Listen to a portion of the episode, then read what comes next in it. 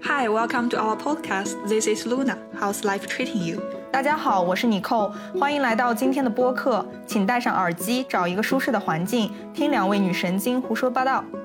这里是 This Was Us，一档留学生和海外职场青年的个人成长谈话节目。本节目适合做饭、洗碗、练瑜伽、敷面膜，特别是不开心的时候听。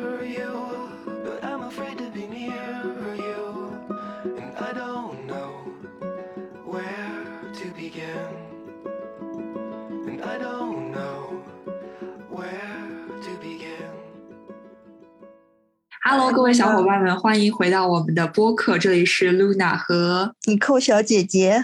对，然后最亲爱的妮蔻姐姐。最近你有没有看到一个新的综艺强势回归，叫做《乘风破浪的姐姐》？然后呃，最近我没看那个综艺，但是有各种就是刷屏王心凌跳那个《爱你》嘛，对去是真的吓人啊，她的状态。Anyway 吧，然后就是让我牵扯到了以前的那个，就是听王心凌歌的那个年代，就是那个时候的淳朴以及就是时就是时代的简单，然后再考虑到现在大环境的这么卷，这么的这个嗯，以前以前看王心凌的还有电视剧呢，什么对。哎微笑 Pasta 还是她演的吗？还有一个什么对天国的嫁衣是吧？那种哇塞，很明道。现在这种都是已经是变成了我连剧可能一天不可能看剧，就是卷。说到卷，我是真卷啊！最近可能只有每平均工作二十个小时。哇。除了我最近这个这个工作的状态是这样，我还不是前两天我跟露娜有说，就是我前之前的那个家，就是在呃我公司非常近的一个地方嘛，然后呃就是说这个北京在所谓的封封闭之前，或者是加强管理之前，连续两次我家的门锁被掰断，就是那种暴力掰断。你想，都是那种防盗门，门锁都是非常结实的，但是他把门把手相当于很奇怪的，用很奇怪的角度和力量掰断了两次，然后我就去报警，然后感觉警察因为没我们老小区没有进摄像头，也没有那种财物的丢失，然后警嗯察也没有立案，我就非常的伤心。然后，但是你说挺恐怖的，因为有警察说我们违法立案，但是这种感觉上来说，应该是就是被人盯上了嘛，所以我就连夜搬家，属于就是第一晚上就联系中介，第二次发生的时候晚上就联系中介。然后我虽然第二第一次发生之后也安了防盗门，呃，就是那个摄像小米的那个门铃，但是就晚安了那么一下。我我我当天安门铃，本来要安门铃的那一天早上下楼我去做了核酸，回来一个小时之内就又被掰断了，我的门铃就还没有联网，你知道吗？然后我觉得是不是你让我连对门邻居或者是什么人，为什么能？对，唉，哎，这个事儿其实也值得说一说。这个，因为，嗯、刚开始就是独居的，现在肯定社会都说啊，大家就女孩儿肯定是在大城市，尤其其实独居或者是单身的很多嘛，大家都打拼啊什么的。嗯嗯，但是就是有一点，就是不管你是住在特别好的区域，就是说离呃看起来就是还不错的地方，没有那么偏远，晚上不会那么黑嘛。我们那儿还是很有人，我住的是有很有人烟的一个地方，但嗯是奇怪的就是还是发生了。然后呃，当当时其实我是有怀疑是邻居嘛，因为我老小区我是楼顶。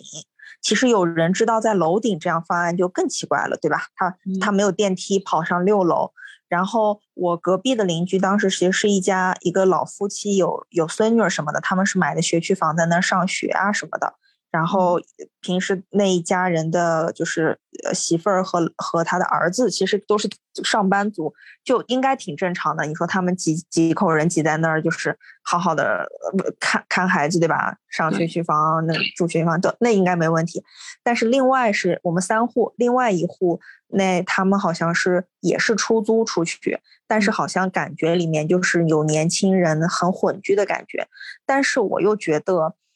看他们每天点外卖，点那种喝的，又很像那种可能零零后刚出社会，很那种，也不太像是做这种事儿的，因为我有碰到过他们。然后，但是很巧，就是我隔壁的那个奶奶爷爷家，嗯、他儿子有一天就是他喜欢在楼道抽烟，他嗯跟我说，呃，有一天他们家老爷子发现有人把他在楼道放的牛奶和一些纸箱子给拿走了，然后老头儿就掉了那个了，他们家老爷子就调了我们单元那一个小区单元的呃门儿，反正是对有一个监控的，然后啊调了那个监控以后，发现了一个可疑人，就一个骑着共享单车的一个中年男子，他戴着口罩，但是有秃顶啊什么，就感觉很 creepy，很奇怪。他就拿着老头儿的牛奶和一些箱子，从他是他因为是在楼道外面嘛，就嗯看到这个人出来以后是拿着那些老人丢的东西，然后上了一个共享单车离开了。然后当时那个大哥就告诉我说，我连我跟你说一下，你因为他说你这个门儿不是有这个问题吗？他说很有可能是这样这样的一个人。结果，呃，但是警察还是没法把这个联系起来，然后，呃反正只能怀疑嘛，但也没有再去怎么着。反正，但是我是觉得八九不离十，就是很奇怪的一些人嗯、对，应该一是应该是他，二是就是说这种动机也很可怕。他是把我的门掰掉，就是门把手掰掉以后呢，他并没有去，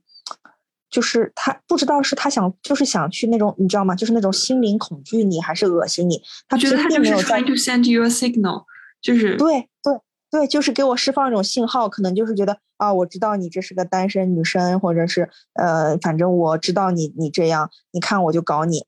然后我可能不能马上就是撬进来，但是你知道有一天如果被我碰上了，就不太有好事儿那种感觉，你知道吗？对然后，天呐，嗯，然后我当天本来是呃，就是发生第一天和第二第一次和第二次之呃之间正好是五一的那个假期嘛，然嗯。后我当时想的是，OK，第一天是一个晚上大概九点钟，肯定是九点十点那会儿差不多，我是到家，就那天我还呃比较晚到家，我嗯。从工作然后吃完饭回来，嗯、然后我就看门门就不对，我就开门的时候发现那个门把手在那晃荡。我一碰，它竟然就掉下来了嘛，就是就哦被人看见要掰了。我当时就有点害怕，我就马上打电话给我一个朋友，然后朋友不在不在北京，但是就是我就问你，我说这个就有点可怕，我说会不会是最近大家都囤东西，对吧？我也在门口囤了，那个外卖美团小哥把我的那种水啊那种重物是不是应该放放在放在门把手上，所以崩掉了也是有可能的。我我正好因为我我门口确实是有很多东西，我说或者是旁边人囤东西，小哥很快不小心碰断了，我说可能是老门把手，因为那个门把手没换过嘛。当嗯时那个我那个朋友就说：“哎呀，但是还是很奇怪。”他说：“你这么大晚上的，赶快找一个公安局备案的修锁师傅，让中介找一个，然后可以赶快修了。”然后他越说，我越觉得可能是奇怪，我就连夜就是找人上来修。修完以后，呃，我就那天晚上越想越觉得奇怪，我就找了朋友到我们家来一起晚上，然后第二天第二天我就没多想了，我说啊，应该也就没事儿了，我就上班儿，然后照常五一前的那几天我去上班儿，然后回来都没有任何的事情。就我在嗯那几天再没有发生过任何事情，然后我五一的前两天有去一个动物园嘛，我们去民宿，大概一帮朋友，那两个一一个晚上我不在，就是两个白天一个晚上我不在，回来门还是没事情的，就是在假期的最后一天，也就是离第一次发生可能还只只过了五六天的时候，然后我我我下去做了核酸，白天上楼一个小时之内那个门门把手又断了。你一个小时之内，我觉得应该是近周围人作案。对，很有可能就是小区里的那种，就是游手好闲。因为我这些我那个位置还不错，但是他们有人也就说那个小区，因为，呃，他在一个闹比较闹的地方，很有可能就是那个盯上你的人就是在小区附近盯上的，所以他反正没事儿就会在你那个楼那儿转，反正就是看你那天下去了，他就上去了，反正就很变态，对吧？然后我当天就再坐不住了，我就直接给中介说这个房子那个什么，然后我跟房东也也直接讲了，因为我说我要去报案了嘛。这时候房东的态度其实还不错，就是他意思就是说你有什么损失啊，经理我要弄你，帮给你赔，呃，然后你去报案，我可以协协助什么什么的。然嗯后中介在那边也不错，就说那你想怎么办？后来我报完案，因为警察没有办法，然后我装了摄像头以后，那两天也就因为就已经有点觉得这个有点奇怪和恶心了，你知道吗？我就在那个房子住不下去了。后来我就说行吧，今天晚上我就说直接给房东说，我说算了，我报完案了，我不住了。然后当时房东其实有一有人也说房东有可能有点奇怪，就是这个房子有可能是房东以前说不定有什么问题都不知道，对吧？所以就你尽快撤吧。然后，呃，我我我当天就就跟房东那样撤，然后中介就开始介入。哎，房东后来也没多说啥，就说那你能找到呃接盘的人的话，相当于就退给你所有的钱。然后那个位置不错，所以就是他们很快，其实隔了两天就找到了，呃，就是下面的租客，但是一对儿嘛，一对儿 couple 会好一些。对，就好一些，因为那个中介也不想再租给一个一个女生这样子，就是中介还是就觉得是他也很抱歉。后来房子租掉以后，就是那天晚上，其实我已经开始打包了，然后他是隔了两天就有人租，然后我打包呢，我的同事非常的仗义嘛，就呃正好他这边有一个室友刚走，然后我就可以进来住进来，然后那天就把东西开始往这边同事那搬，嗯。然后，呃，搬搬没搬完之前呢，我还我我也就不想在我那房子待了，我又跑到，呃，离离公司近的另另一个女同事家里，就先住一晚上嘛。然后第二天白天我是想要休息什么放假，我就找人帮我，就我老板还开车也送了我几趟，从搬家送了点箱子到另一个同事。反正那段时间就那那几天就是我立刻 马上就要走那种感觉。这种事情真的，我觉得应该是像你的态度一样做的。坚决，然后快快刀斩乱麻的那种。嗯，对，感觉今天哔哩吧啦就已经讲了这个故事，讲了冗长，但是 share 一下的话，细节就是觉得，一是快到展览嘛，确实；二是就是一定，如果你独居的话，像我，因为回国以后，我觉得这选的那个地方和我公司上班地方都还比较，真的是很安全，宇宙的中心啊，我就没有想着去往那个门上。呃，门上再去装那个门铃，或者是智能的摄像头，一定要装。现在看起来，那个一定是有威慑作用的。然后第二个就是说，一大家可能点外卖啊，什么什么东西的时候，一定要小心。就是我确实还是心很大的，有时候晚上我要是在家加班的话，我要饿了点东西，我还是晚上都会开门的。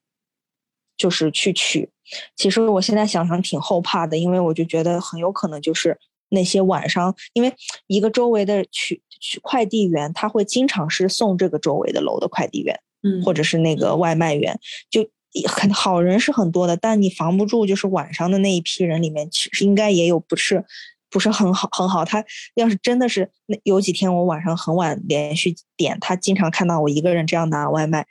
有可能真的很可怕，我现在想想挺，有可能也是对吧？所以这种大家能避免就避避免，就是点外卖，你最好是能录个男生的声音，说放在外面啊之类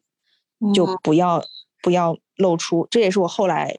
看看网上呀，也会问问这边的朋友问的，就是你最好是制造出就是有男生在家，你外卖不要自己再露面去取，尤其是晚上。哦，然后第三个就是。经常还是呃能，呃有一些朋友到家里做客吧，有有一些尤其是男性朋友或者是什么，你就是稍微能感觉，哎，你这边是还是不是特独居那种感觉？你有一些朋友，尤其有一些可能像男性男朋友那种感觉。我我甚至自己后来第一次发生的时候，就问朋友借了一些男鞋呀什么，就挂在门口和那个走那个叫什么过道，对，就。过对，但是后来已经想想已经晚了，too late。其实这种应该提前就要营造出这种东西来，嗯嗯嗯，因为这样邻居的话，其实也会帮你去，就是感觉上你你主要你声音说话嘛，一旦是楼上楼下的做做做有这种作奸犯科的，那他也可能知道你是啊男朋友或老公会会回家的那种，对吧？就是跟别人相处的话，可能也得多留个心眼，不能把自己的底全部都给。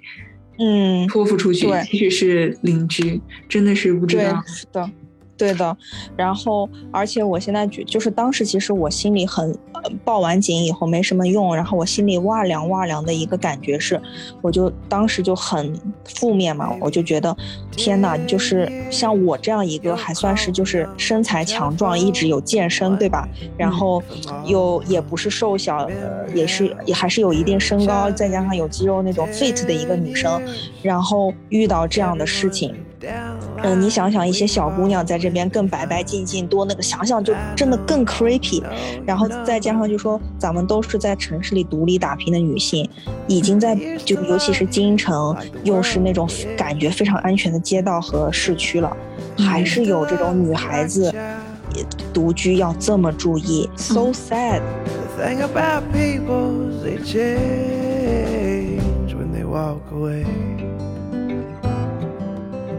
我之前听到一个就是日本的朋友，他之前也是在 Stockholm 租房子，然后有一次吃饭的时候，他就告诉我说，他有一天半夜醒来，就是起来了就听到有人在他房间里，你知道吗？他一个人是独居，嗯然后他一去看一眼，一个高就是一个男性的一个高大形象正在他那里翻箱倒柜，然后他当时真的是惊，哇塞，那种一个人嗯黑夜里，你这种嗯情况下，他的做法是没有发出任何声音，让那个人先看那个人是什么举动，然后那个人拿了一些东西之后就。最后是走了，没有对他进行什么人身上的伤害，拿的是钱财、身外之物。之后，关键是他去报警之后，他跟警察说：“他说虽然我这个房间里没有监控，但是你这个就是外面不是有那个其他的商店是有监控的吗？他希望警察可以去调取一下监控。警察说不行，这个侵害了别人的那个隐私。然后之后他通过他自己，他其实也挺厉害的。摸爬滚打这么多些年，也是一个中年妇女。然后她结果自己去调查那个可能作案的人，因为她想的是怎么会有人能进到她家门？她的门如果是反就是锁上的话，于是她就想可能是之前的租客。于是她就从那个，因为瑞典这边你都是可以查到谁谁谁家住在哪里，住过。住过的那个记录你是可以查到的，公开的。于是他就去查那个人，然后再放到网上再去搜那个名字。结果发现那个形象很像，很像一个，就是因为他当时模糊中看的是一个，就是嗯有胡子的南欧的一个那种、那种嗯壮汉形象。然后他发现跟上一个房客很像，然后他都顿时就觉得非常可怕，因为可能就是他留着钥匙，于是就进到嗯他家里去了。对对对，其实，在欧洲是这样，就是因为欧洲换锁是非常贵的，就一嗯。旦是你的那个之前的，不管是你的房东还是你之前这个房子的前租客来说，他们都有很有可能就是有，比如说有三把钥匙，一般的房子有两把嘛，对吧？他一旦有三把钥匙，他就会把第三把默默的扣着，后面的人接手的时候，你常规就想的是有两把我都拿到了，然后嗯。因为换锁又很贵，你又不没有换，那很有可能是前面的那把对还拿着锁就进来了。就算然后在你遇到一个好的房东，但是你不知道你之前的房客他有是什么变态，或者他对自己多配了一把锁之后，自己对扣在手上，对因为你对，因为在在那个欧洲，就是换那个锁芯儿很贵嘛，所以大家就不换。我其实还是换了锁芯儿的嘛，就是在因为国内的话，算换这些锁芯儿还是比较方便快的，但是还是呃没有没有人进来，所以说我说在欧洲那个情况就特别像是露娜刚才描述的，会是那样的场景，就是有人可能就进来了，对吧？这个你的这个朋友非常的 lucky，他自己没事儿。我的这个情况呢，我我们后来想就是说，这个人明显就是他没有钥匙，他就是想恶心你，而且他一第二次来，他都知道你的门把是新换的，他同同样的方式掰断，所以就是感觉是那种他如果有一天进来，或者是有一天怎么样的，那种人心里肯定有问题，他更可怕。对对对，然后他更可怕，而且他不是为了钱的，明显就是为了来恶心你的，就是个变态，这种更可怕。所以我我当时就是觉得，天呐，这挺是一个就是这种一一个就是哎，在在这种地方，女生还是不就是在这种时代，这个这个地这这么已经很好的地方，都女生都没法就说哦，我能像一个男性一样独居的男性一样享受如此的安全或者安全感或者是生活。对吧？再插一句啊，我今天就是我才知道，我周围两个男性还是中年男性，是属于壮汉型的那种啊，就是也是遭到了入室的抢劫，而且是明目张胆的那种。关键是他们就是属于就是比较有钱的那种，就是男人嘛，会嗯买点手表在家里，然后他们就是属于那个伪装成快递员，然后进入到公寓楼里面之后，再去敲门，然后你想当然的话，可能就是哦签收一下快递，你不就是直接开门了吗？他们想办法嗯。进来之后，就是拿刀或者是其他的重器威胁，然后抢你的那个手表，因为手表是属于那种很体积又小又贵重，所以性价比哎性价比很高，也不能这么说吧，就是属于嗯，更容易就是挺好，挺好拿的，很而顺，且在黑很顺手，市或者是那个很好卖，嗯，很好卖，对对对对所以就是可能不分性别，特别是现在经济下行，这个犯罪事件可能我估计频次也要升对高，所以大家不管怎么样还是要保护唉自己，对对对，还是要保护好的，真的。不分性别。可能以不分性别，但是就是女生的那种，我说女生的那种，就我是觉得男女很平等了，因为在我最近十年的经历中，但发现我去还是如此的无助，就是我相信在看不到的地方，就女性的那种，就是这种缺失安全感的那种。时候肯定会更多的，就是比如说像这种劫财什么也就算了，你说经济不好对吧？打劫，呃，尤其我我后来我们有一个新入职的同事是之前在新加坡还有马来西亚，他说有一段时间也是就是在 downtown 就拿着手枪，或者是在他们 downtown 的公寓，三个大男人住在一起，也有人破窗而入，然后就抢了钱，然后就撤了。对，嗯，但是我我我说我当时的那种感觉是又气又恨，就是你也他妈不来抢我，说句难听的，就是 你也不你你你你门儿都这样了，对吧？你掰了，求你进来，反正我全全身上下全身家上上上面最贵的就是我这个人了，其他的东西什么都没不值钱。你想我又没有什么现金在家里，就一台什么备用的电脑，对吧？其他的也真都没没有什么。然后，但是就是恶心的，就是他就是在。就感觉给你制造一种恐怖的那种恶心的感觉啊，这是真的是精神上对我来说 shit。然后后来我搬了以后，关键是离这件事情发生已经两两三周了嘛，但我搬到同事这来住，略微好一点。但是最近感觉就是，就就这边又开始封严加管理啊什么的，然后又觉得经济。这这，我们公司甚至周围也知道很多大厂，尤其是国内的互联网大厂，不是又开始裁员，然后腾讯什么在，在那个那个杭州地区的一些地方都反正裁的大裁员，然后各种地方吧，然后我司反正最近也有受到一些影响，就感觉整个我我我本来刚经历了一个抓马，相当于。对吧？然后最近又听各种，尤其我们部门啊，各种有影响，就是经济上或者一些，呃，就加班氛围，包括那种啊，整个大环境就是越来越让人很紧张。哎，这这种感觉现在其实是很神奇。就是我 totally 回国这六个月，真的像是我之前想的，就是该经历的都经历了的那种感觉。哎，就跟做了一场一场梦一样。现在。哎，你知道吗？就是上周上周一的时候，不是克拉纳全球裁员百分之十吗？七百个员工被裁。然后当时是下午北欧时间下午四点多钟，那个他们的 CEO 还是董事会主席发了一个那个十五分钟还是几分钟的那个视频，然后通知裁员。当时。就是第二天的话，我的 LinkedIn 一打开，全部都是属于克拉纳的员工在说啊，自己不幸被裁，然后现在开始希望找到一份工作，然后其他的公司完完全全的那些 HR 全部出动说，我们很欢迎克拉，就是就是很欢迎新的朋友加入什么之类。我当时还以为这是一个局部的克拉纳。个身的那个，后来一想想，联系到前段时间另外一个医药科技公司，瑞典的叫 Cray，是一个做 App 的。然后啊，就是线上医生，嗯、对线上医生。然后还有什么 Boot，还有马上我朋友说 H H M 也传消息是这个，所以就当时顿时就感觉和我自己过年时的那个，就是年初的那个预想是完全不一样了。因为我当时觉得瑞典一打开之后，经济肯定是越来越好，还是我太过天真？现在是之前膨胀扩招之后的这个泡沫要开始浮现，唉，嗯，因为全球你看这个经济链条，包括打了一仗嘛，对吧？它的嗯整个的那个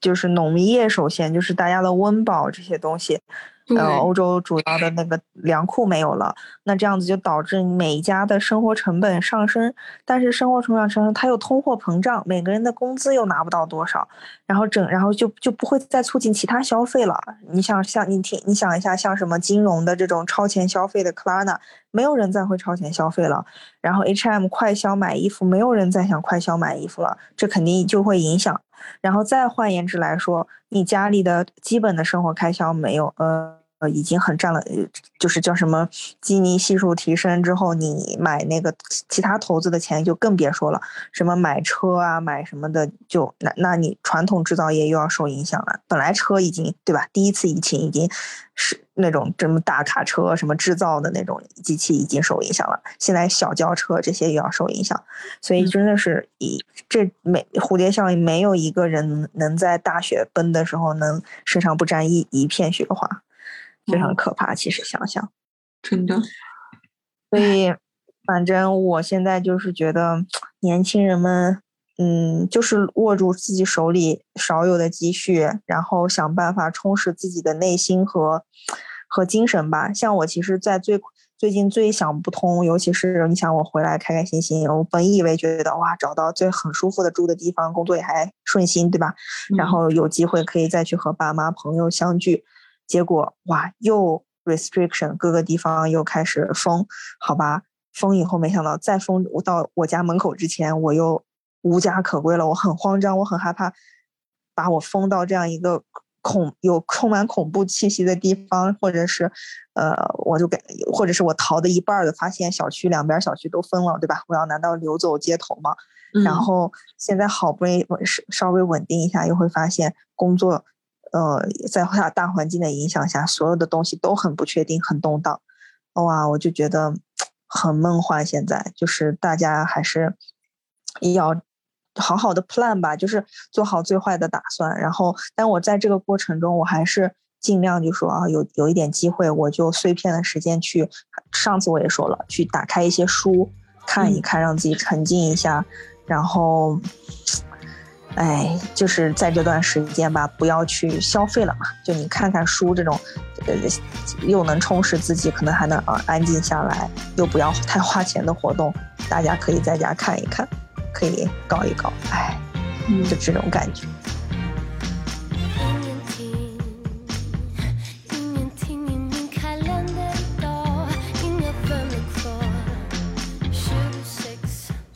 那你们现在就属于你之前一开始播客开始的时候，你就跟我说，就是现在太卷了，然后想问问，就是这个，嗯能不能还有时间的话，来给我们介绍这个卷？高考嘛，然后又上升到就是是呃，这叫让什么？出来的大学生毕业也也是在夏天嘛，一般对吧？夏天，然后找工作毕业生，其实你会发现是越来越难的，真的不是不是假的。你想大公司的就是人头 high con，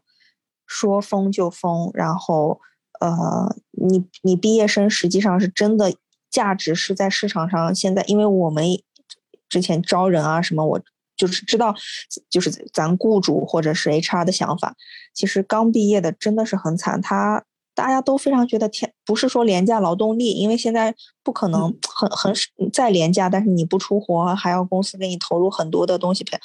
哎，真的是一点都不吃香，所以说对对应届生来说真的特别惨。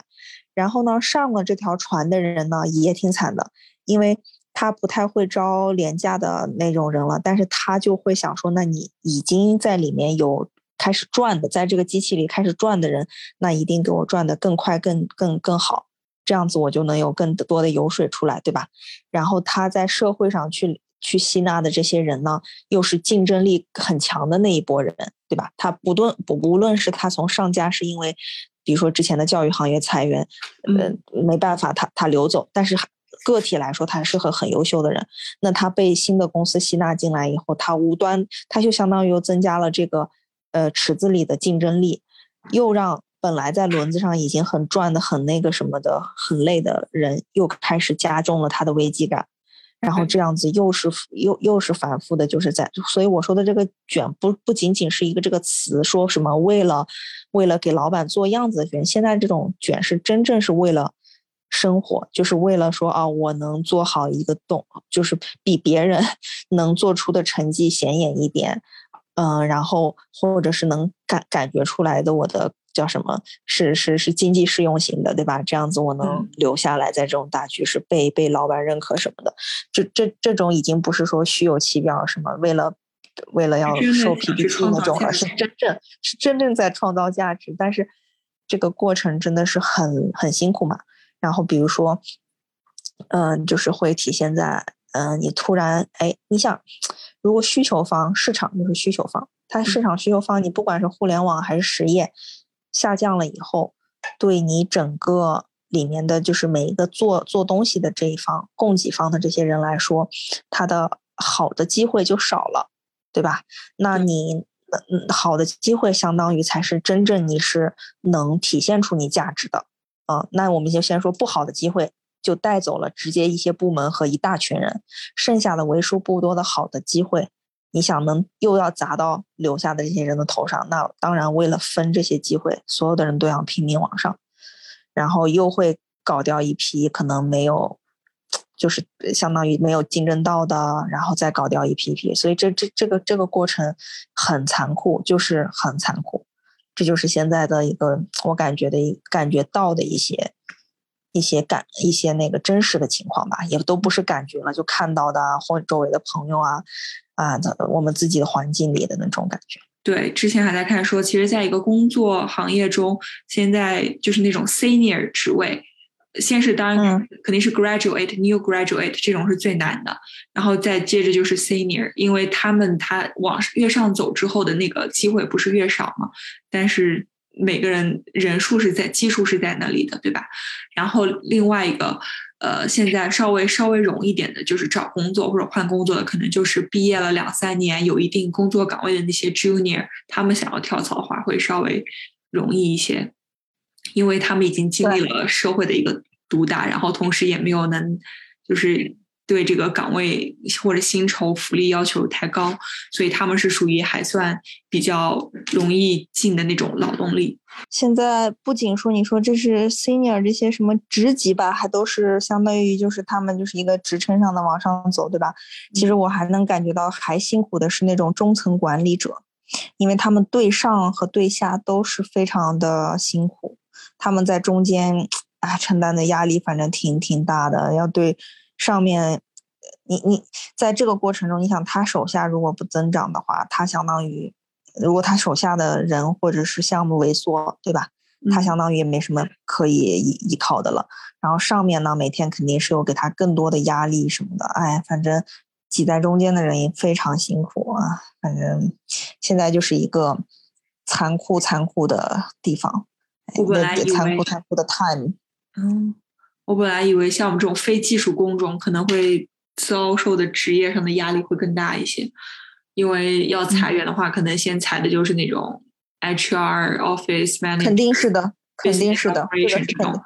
对对对，连什么 BA 分析啊这种全部都撤了。就我们还算是产品是很核心的，对吧？所以我们应该是比较后，我们是比较后面的。但是明显第一批肯定是。Operation 运营跟运营相关的全死，就是这么残酷。就是我发现我这几年的变化已经不一定要求自己非常喜欢这份职业或者多热爱了。我越我现在发现能给我温饱，能让我有个体面的生活，然后去让我有时间精力去进行我其他的爱好，我就已经很满足了。我已经不要求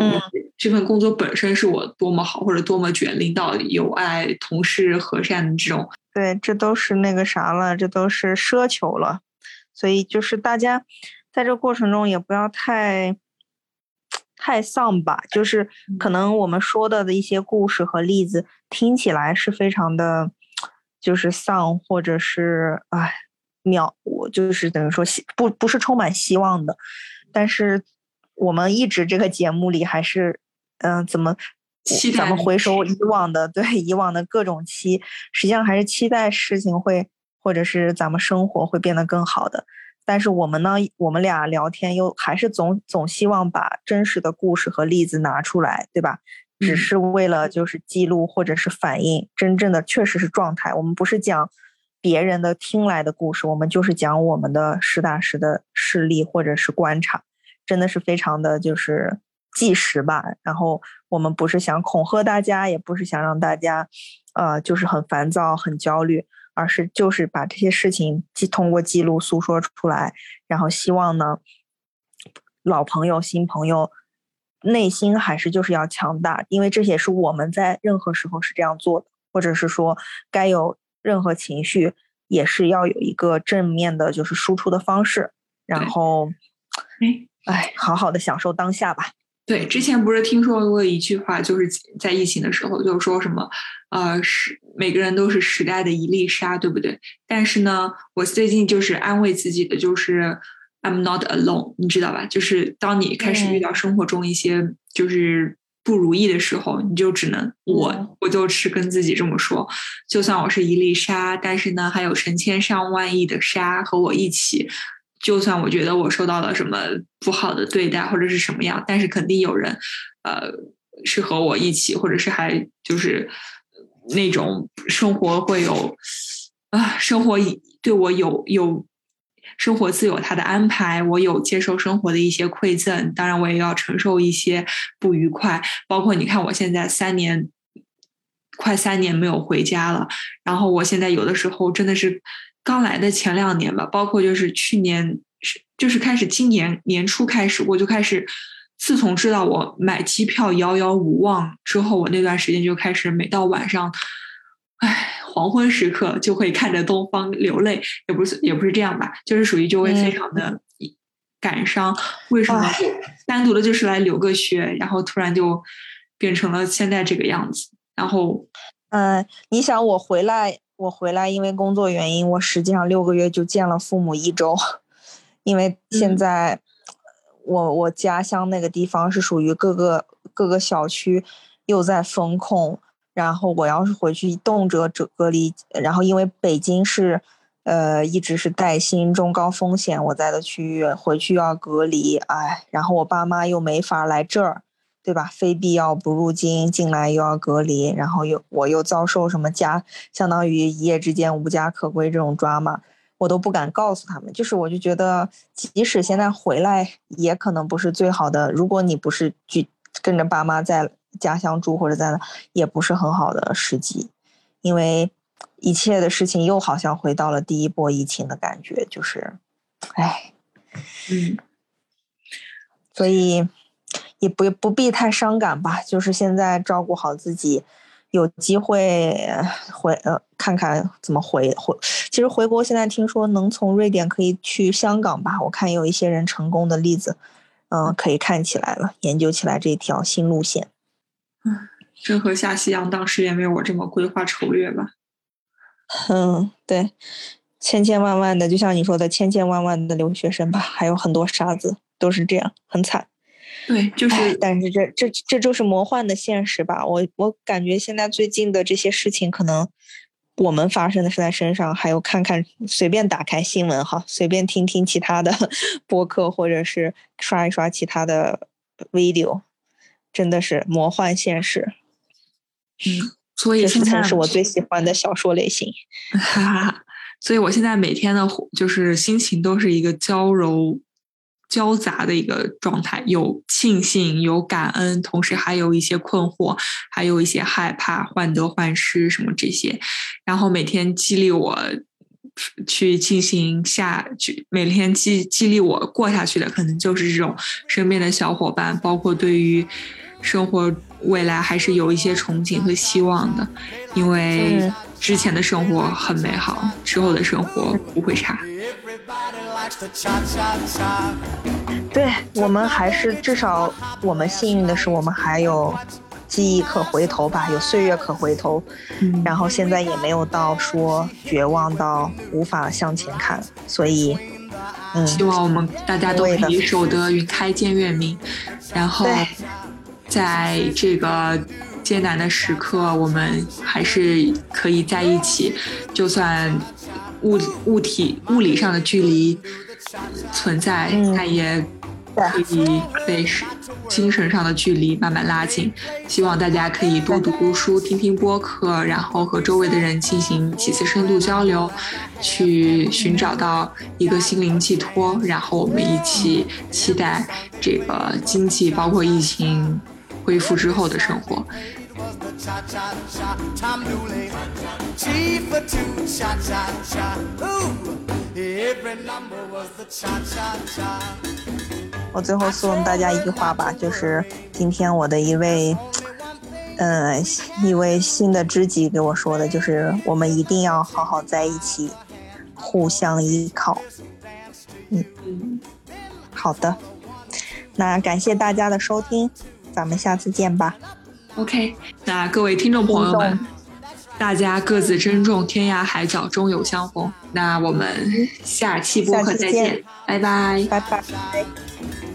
We kept on